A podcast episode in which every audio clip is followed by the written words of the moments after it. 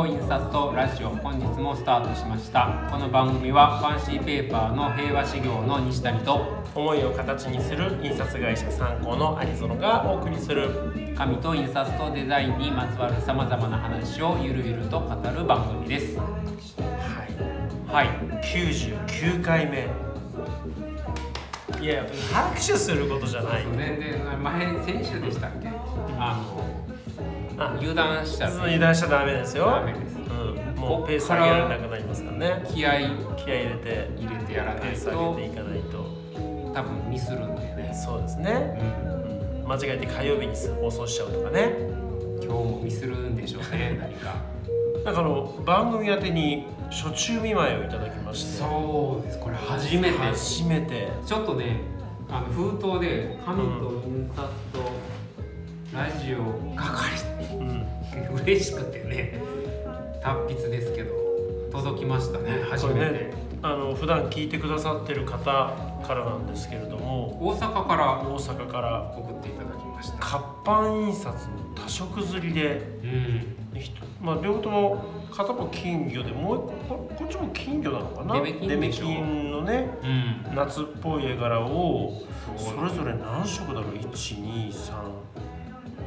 1237色とか。1234567色。ものすごい多色刷りでしかもかなりがっつりとこう圧がかかって凹凸感もすごくある綺麗な年賀状をいただきあ年賀状じゃない。初中見舞い。をいただいて、いやーこういうの初めてなんで。うん、開ける時ドキドキすいや開けたら爆発するんじゃないかとか、いや慣れなさ感がね、うん、うん初めてですもんそうですね。いや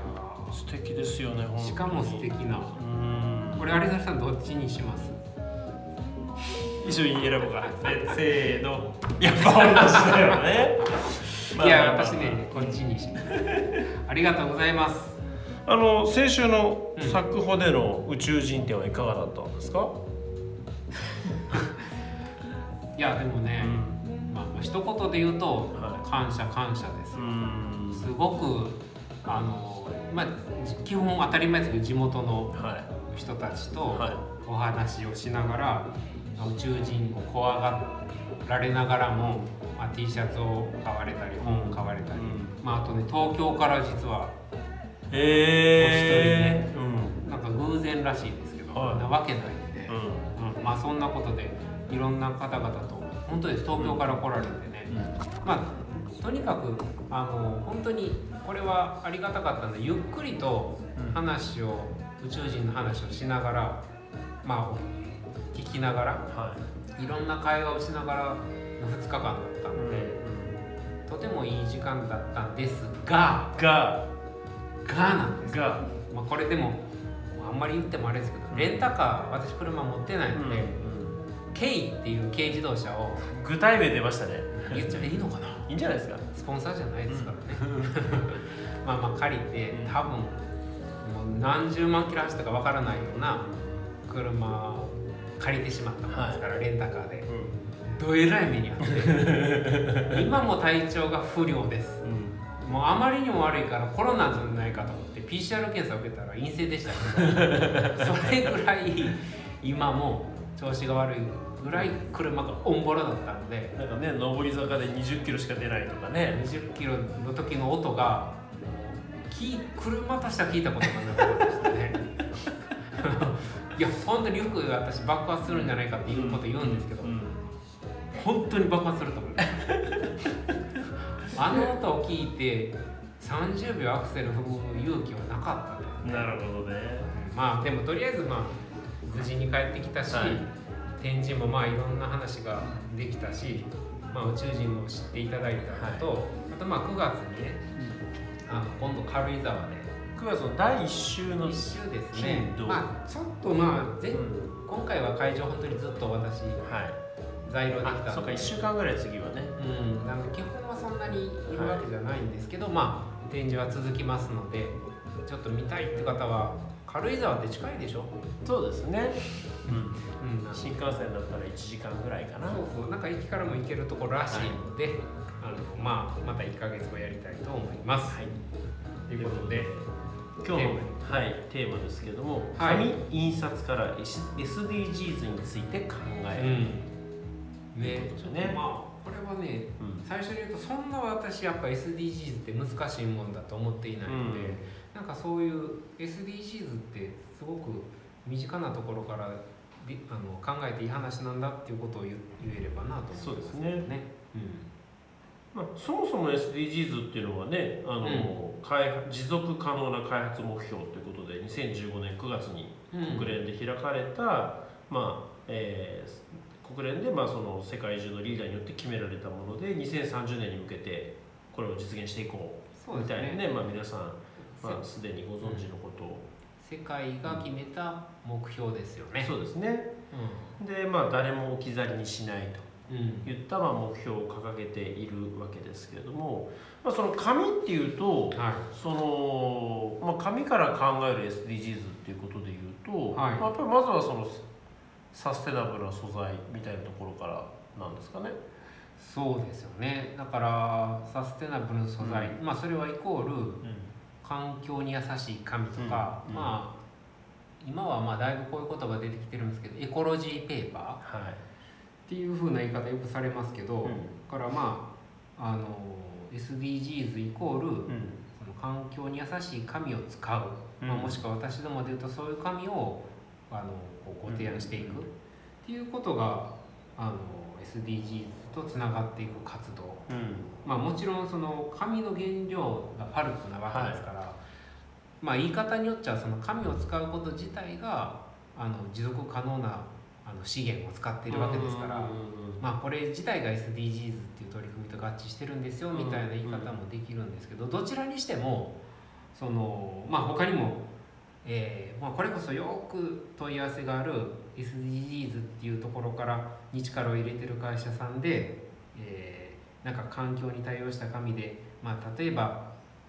サトウキビうん。バガス。バガスペーパーとかうん。ね、なんかいろんな紙を提案してくださいって言われる中で、まあ、一番分かりやすいのはうん。再生紙古紙。そうですね、リサイクルペーパー、うん、あとあとちょっと FSC の森林認証紙とかね、ちょっと珍しいところででもなんかよく聞くのがバナナの皮うん。を原料に入れたバナナペーパーうん。なんかどちらにしてもそういう紙を使うことが SDGs、まあ合ってるんでしょうけどね、でもまあそれが SDGs のに貢献してるんだみたいなうん。いう風な流れがすごくこう多いというかそれ一辺倒な感じは、そうですね。うん。その持続可能な開発目標と言っておきながらイコールエコみたいな、紙のとか紙の場合にはね。まあ実際だって参考さんの印刷会社あの営業さんからもちょっと SDGs と絡めたところで、うん。エコロジーペーパーを提案しようと思うんです。まあ間違ってはもちろんないんですけどね、じゃあどういうのがいいんですか？みたいな会話にまず入っていくんですけど、なんかねそれだけじゃないっていう話は今日まあ少しできる。そうですね、まあ、ちょっとねそのエコロジーペーパーだけが SDGs なのかうん。っていうところをちょっと今日はね少し掘り下げていければいいなというふうに思うんですけれどもうん。その辺西谷さんとしてはどんな感じですか？だから、うん先ほども言ったように、えーエコロジーペーパーの使用が、SDGs の取り組みの全てじゃない、うん。じゃないかなと思っていてあのもっと、うん、なんていうんですかね SDGs を広い視野でうん。捉えていけば印刷屋さんだったり紙屋さんがあのそのなんでしょうね困ってられる、まあ、企業さんだったり、はい。まあ、場合によったらその社会が抱えている問題だったりうん。課題に対して紙とか印刷が貢献できることって意外とあるんじゃないのかなっていうふうにはそうですね、思ってるんです。うんうんうん、うん。でまあその辺をまとめたのがこの、まあ、今ちょうどねあの出来上がったばっかりですけど「平和ペーパーサステナブルチャレンジナンバーワンというこの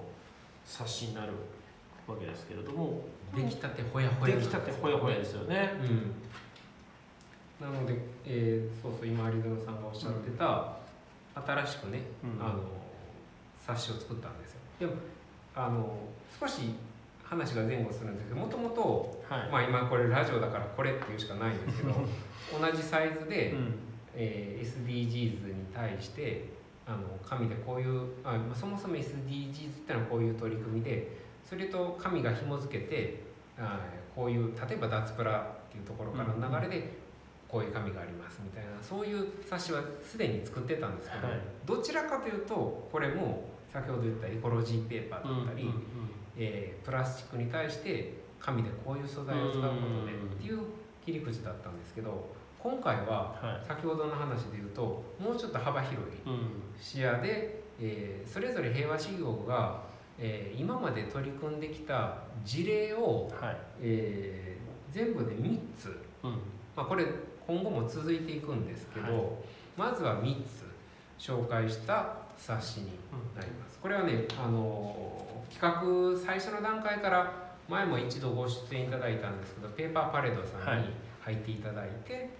あのもう本当に1年がかりっていうかそれ以上うん準備も含めてようやく形になったっていう冊子になります。具体的にはどんなことが紹介されてるんですか？その紙を使った SDGs ということで。そうですね。なのでそもそもこの冊子の根底にあるのは、えー繰り返しになるんですけど社会が抱えている、うん課題だったり問題っていうのを紙でうん解決していきたいはい。っていうところから、まあ、この冊子をの内容が入ってるんですけども、えー、と具体的に言うと具体的に言っていった方がいいですもんね。あの全部で3つある中のまず1つ目、はい。これが、えータイトルだけ言うと、はい。それぞれの持っているものを出し合うものづくり違いを認め領域を超えていく三者で競争し競争っていうのは共に作る競争ですね、表現する。ダイバーシティっていうことで、はい。まあ、もう早速なんですけどダイバーシティって、まあ、最近でこそよく出てくる言葉なんですけれども神とダイバーシティというテーマでなかなかこうリンクしにくいような話なんですけどね。これはあの具体的に言うと富士フイルムビジネスイノベーションさん元がのフジゼロックスさんですね。そうですそうです、はい。そこのショールームのエントランスにこうディスプレイするスペースがあるんですけどそこをちょっと平和修行の方でやることになりましてまあ富士フィルムビジネスイノベーションさんの機械ってあのもちろんカラーの、えー印刷だけじゃなく例えばホワイトとか、えー蛍光とかシルバーとか、まあ、いろんな特色、えー特別な色の特色が打てる印刷できる機械なので、まあ、その特性を、まあ、もちろん生かしつつで平和修行の紙を使って何か表現ができないかっていうところで、えーテーマにしたのがあのこのテーマ、えーなんかダイバーシティというテーマだったんですけども、これ具体的にはその弱視の方に向けた、まあ、展示物というかそんな感じ。そうですね。なるほどですね。弱視の方に、えーというのもあるんですが、あのまあ先ほど有田さんがおっしゃった弱弱視目がちょっと全盲ではないんですけど、うん。すごく見えづらかったりいろんな視野がすごく狭かったり、まあ、いろんな部分で物がすごく見えづらいという方がいるんですが、共通しているのがあの、まあ、今もこの紙白地に黒い。墨で文字が打たれてるんですが、黒地に、えーこういわゆるディスプレイを想像してもらったら分かるんです。黒い字に白い文字、はい。まあ、もしくはシルバー。っていう方が視認性っていうんですかね、うん。読みやすいっていうのが一般的にあるので、うん。っていうことはまあひそれって話を聞いて初めてあそういうことってあるんだ。やっぱ人の見え方ってまあもちろん私のこの色の見え方と有園さんの見え方も違うし。はいだから人それぞれによってその見え方が違うっていうところって、うん。まあもっと言えばやっぱり人それぞれの考え方とか、はい。ものの捉え方の違いっていうところに、えー着目してはい。それを紙と印刷で表現するっていううんうん。そういうテーマであのエントランスのディスプレイを取り組んだっていう記事でしたね。まあ実際そのグレーの紙を使ってそこに白で印刷したものそうですね。ななんだろうなカラーチャートみたいなうん。グレーのカラーチャートを、こう印刷してはい。で大きな紙大きな紙で展示をしてそこに見方を変えれば答えが変わるというコピーが書いてあって、っうん。ていうでもそれがその目の見え方によって見え方が変わってくるという、まあ、そういうメッセージですよそうね。ですよね。だから本当にこの、まあ、第一番第1回目の企画ではあったんですけども、ダイバーシティですとか、その人それぞれの見え方っていうところをテーマにしたものでこれも広い意味で捉えれば、SDGs のそのゴールの17個の中でいくつかそうですね。当てはまるまあ、例えばす3つ目の「すべての人に健康と福祉を」ということだったりそうですね。主にここに該当するのかな。うん、まあ、なので、うん。まあ、あとパートナーシップっていうところもはいありますので、まあ、そういうテーマにいあのボリューム1はあのやって取り組みましたね。で2つ目が、えー、とこれも、えー、と一度放送でも取り上げましたけれども「えー優しい封筒。そうでしたね。ロラジオで取り上げましたね、まあ、これもディレクターケイシに全面的に関わっていただいた企画なんですけども、まあ、優しい封筒ということ」で、はい。まあ、簡単に言うとあの企画が終了して、まあ、これからいずれ廃棄される、うん、紙を、まあ、もう一回スポットライトをその紙に当てて、えー平和修行のお店で、はい。えー販売した方にこう包装する封筒を作ったっていうはい。企画でしたね、まあ、さらにちょっとこれゼロ・ウェイストっていうあの要素も入れて。作る段階で一切廃棄物が出ない。そうです。あの余分なところが全くない 全版の紙をそのまま使って新しく購入された紙を包むための、まあ、封筒、うん。まあ、ショッピングバッグを作った、まあ、こういう事例ですよね。そうですね。もうこれ本当に大変でしたね。うん。加藤さん、あ加藤さんというかディレクターにあの試行錯誤しながら、うん。まあ、最後完成したものをうん記事にした。はい。のがボリューム2だからこれもそのエコな紙を使って何を作るかっていうのも一つの SDGs かもしれないけれども、うんえー商売である以上必ず売れ残ってしまうはい。もしくは廃盤になってしまう、そうそういったものを再利用することで、うん。えー持続可能な世の中を作っていくっていうことにつなげられるんじゃないか、まあ、そういう考え方ですよおっしゃる通りね。ですね。そうなんですよ。だから決してそのうん。エコロジーペーパーうんでもないですしもうもちろんそのデッドストックというか企画終了した紙っていうのは、まあ、いずれ腰には回されるんですけど、まあ、やはり愛着といいますかね、あのお世話になってきた紙にもう一回出番を与えるっていうテーマで取り組みまあ、これもその作る責任使う責任みたいなあこがメインたりにですね、うん。あの該当するでしょうしあとはそのこれ一回古紙にしてまた新しい紙を作るということになれば当然大量のまた水であったりとかエネルギー、エネルギーを使うわけですから、はい、えーエネルギーをみんなにそしてクリーンにという7番であったりとかうん。それから水に関すると海のところですかね。海の豊かさを守ろうとか、うん。まあ、そういった水に関わるところにも関係してくると。うん。ここまで2つ話しても、うん。あのお分かりになると思うんです。けど結構幅広くうん。この17のゴールに対してこうイメージを膨らませてはい。世の中の課題に対してこうアクションしていくっていうところがこの2つの話ですよね。でこの3つ目が大阪の森の間伐材間伐師が作るサステナブルな世界。そうですね。これはどんなものなんですか？これは、うんえっ、と大阪の大阪ってそもそもあんまり森がないように見えて、はい。結構南と北に森林があるんですね。ではい。もちろん大阪に森林組合があって、えで間伐材っていうところまあもちろんいろんな活用の仕方はされてるんですけども、まあその間伐大阪の森の間伐材をお原料にした紙を作ってみようっていうところから立ち上がった企画で、なのでこれはまあ比較的その紙屋さん視点でもそのなんでしょうね循環していく素材をお再利用するみたいなところでややこうエコロジーペーパー今までの切り口に近いところはあるんですけど、えー、ともう一個プラスのなんでしょうねプラスのお要素というかはが、えー先ほどちらっと申し上げた大阪の森でいうん。で大阪の森林組合で作っているのが紙を作っているメーカーさんが大阪の製紙メーカーさん。で紙の流通も全部もちろん大阪で最後に大阪の人がデザインをして、うん。えーイベントで大阪のイベントでこういう紙の、うん、冊子とか、えーちょっとしたストーリーを書いた、はい。まあ、絵本じゃないですけど、まあ、そういうものをこれは何ていうんですかね地域の循環っていうんですか？そうですね。地域の経済循環、うん。まあ、そういう意味ではこの11番の住み続けられるまちづくりをっていうところにも関わってくる取り組みかなっていうふうに思いますし、うん。あとそのなんだろう森って切っちゃいけないものっていうこう固定概念がすごくある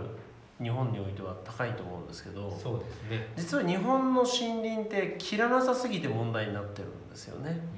まあ特にね針葉樹が、うん、やっぱり本来は人工的に作られたその増殖いわゆるううなんだ、えー植林して作られた針葉樹林に関して言うと定期的に間伐をしていかないとうん。健康な状態が保てないんだけれども、その国内の木材の需要っていうのはどうしても海外から持ってきたものの方が価格が安いそうですね。ということで国内の森林に、まあ、お金が回らなくて、うんで、えー伸びすぎてしまって結果森の健全さが失われてしまっているね。とでそれを間伐して紙にすることでそれを地域の中で循環させていくっていうことで。だから本当にまあ、ね、例えば FSC 森林認証士というその、えー出どころのはっきりしたその証明書のついた木材を使った、うん。えーエコペーパーエコロジーペーパーっていうのも一つの、えー森を守っていく方法かもしれないけれども、はい。それだけが全てではなくてそうですね。その地域で、えー地域のその森林が、えー間伐されずに荒れてしまっているっていう問題を地域の中で解決する。そんな SDGs の取り組み方もあるよねそういうことですよね。いやその通りだと思います、うん。だからあくまでそのやっぱり着目されやすいのははい。原料に間伐を使ったものを入れることでのその循環だったりっていうのがあるんですけど、まあ、それによって、まあ、同じこと言うんですけど大阪にあるそういう植林というか割ってるものがあのちゃんと間間引かれてはい。健全な形で循環していくっていうところに、うんうんまあ紙を作ることで貢献していくっていうところがまあなんでしょうね。未来につながっていくっていうところがうん。あのその最初のスタートの段階であったのでそですね。こがちょっと記事として載っうんてるんですよね。これちなみにどこ行ったらもらえるんですか？あこの冊子ですか、うこの冊子はもう本当にちょっとまあ出来たてほやほやなので、んはいあのまだ若干これからあの大急ぎで準備していくんですが、はまあ少なくとも、まあ、今日が水曜日なんでうん。今週中には、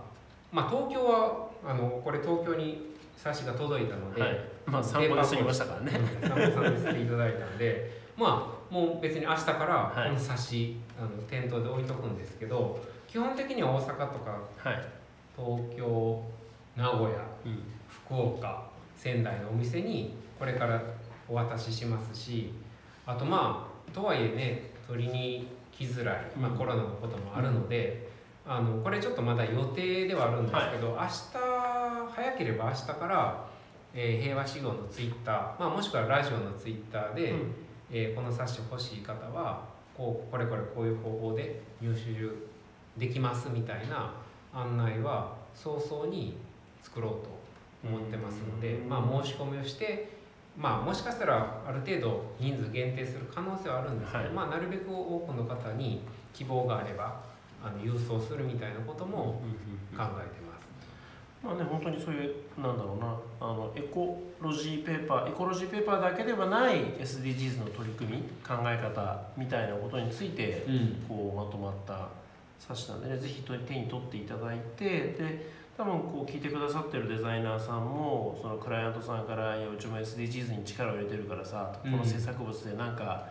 その SDGs 的なことできないかなみたいな相談ね多いと思うんですけどその時に単にその、まあ、もちろん紙も紙でそのエコロジーペーパーに行くっていうのも一つの方法ではあるけれどもね、それ以外にもっとやれることがうん。あの発想を広げてみるとあるんじゃないかなっていうことをまあ一つ示してくれてるのがこの、えー冊子なのかな。と。そうだからその世界の17の目標っていうとなんかすごいうん。こう大きな話にはい。見えますし、まあ、実際そこを解決しないといけないっていうのは現実あるんでしょうけど、まあ意外と身近なところではい。あのいろんな問題があってそれが印刷とか紙によって解決できるってこともあるっていうのが視点のこう視点を少し変えることでそうです見えてねくることもあるんじゃないかなっていう意味でのこの、えー3つの記事をだからちょっとバラバラの内容の記事を今回あの設定したのもそこが根底にありますね。ですよね。まあ、この前ねある加工会社さんがあのかなんだね木加工した時のねそうそう色紙色紙がたくさん出て、抜いた後のうん。余った紙が今は腰回収業者で色紙だと有料になってしまうんで、まあもちろんそれをお金払ってねあの廃棄するあうん。のリサイクルに回すのもできるんでしょうけど、まあ、まあこれもちろん解決今した案があるわけじゃないですけど、まあ、そういう相談もこれもまあ一つあの広い意味で見れば SDGs っていう切り口の中で、うん、何か解決できる方法があるんじゃないかなと思って、まあちょっと今これあの宿題にしてはい。考えてるんですけどいろんな話がね。まあ、そういうねその、まあ、小さなことかもしれないけどし身の回りで起きてる社会課題社会的が抱える課題に目を向けてみた時によりその SDGs という観点でうん。紙で解決できることがもっとあるかもしれない。っていうそんなことでしょうかね。うん。まあだまあ、これからもっといろんな記事がね記事というか、あの企画が集まってくればなというふうに思ってるんで、まあ、まずはこのはい。3回を冊子にまとめたというはい。お話でした。ということで紙印刷から SDGs について考えるという、えーちょっと真面目なテーマでしたけどうん。西田さん来週がとうとう記念すべき100回ですよ。どうします？泣くかも。あの言葉だけですけど武雄さんの社長は来ないですからね、あ来ないんだ。って言ってくるとか。えーいやそれはそれで面白いですけどねいやまあでもね武雄さんの関係者もし聞いてくださってたら飛び入り参加大歓迎ですんでまあ、これはでもディレクター形式ともいろいろ喋った中で、うん100回の内容を、まあ、3人でねはいっていう話ですよね。まあ、ね、あのせっかく100回なんでね、まあ、あのい初回から聞いてくださってる方もいらっしゃると思うんですけども、うんまあ、そういう方以外の方もすごく多くいらっしゃるので、ね。まあ、本当にこう100回を振り返ってみたいなうん本当にコロナが始まった2020年の7月に7月7日にこの放送1回目始まったんですけど、はいまあ、なんでそもそもね紙屋さんと印刷屋さんがラジオを始めたのかとか。ですよね。うんもう泣きそうです、ね。こ の音楽やばいね。でその私たちがそのかまあそのこの放送を通じてうんもともともやっと思っていた紙とか印刷に対する思いうん。こんなこともなんかだんだんこう固まってきたのかなっていうところもあるんで、2年ですからね。うん2年やってると2年間やっぱり30分喋り続けるってねかんなんでしょうね。こう2年やってて気づいたことっていうのがありますからね。なんでそんなことをちょっと来週はお話をしたいと思うんでぜひ聞いてくださる方はですね多くの方に聞いていただきたいのでうん。ぜひあの情報の拡散にもご協力いただけたらこれ最終回なんですよね。えマジ？違う。それは来週決めま来しょう。週決めましょうとはいいうことで、えー本日もきくださりましてありがとうございました。ありがとうございました。この番組はファンシーペーパーの平和修行の西谷と思いを形にする印刷会社参考の有園がお送りしました。ではまた来週。さようなら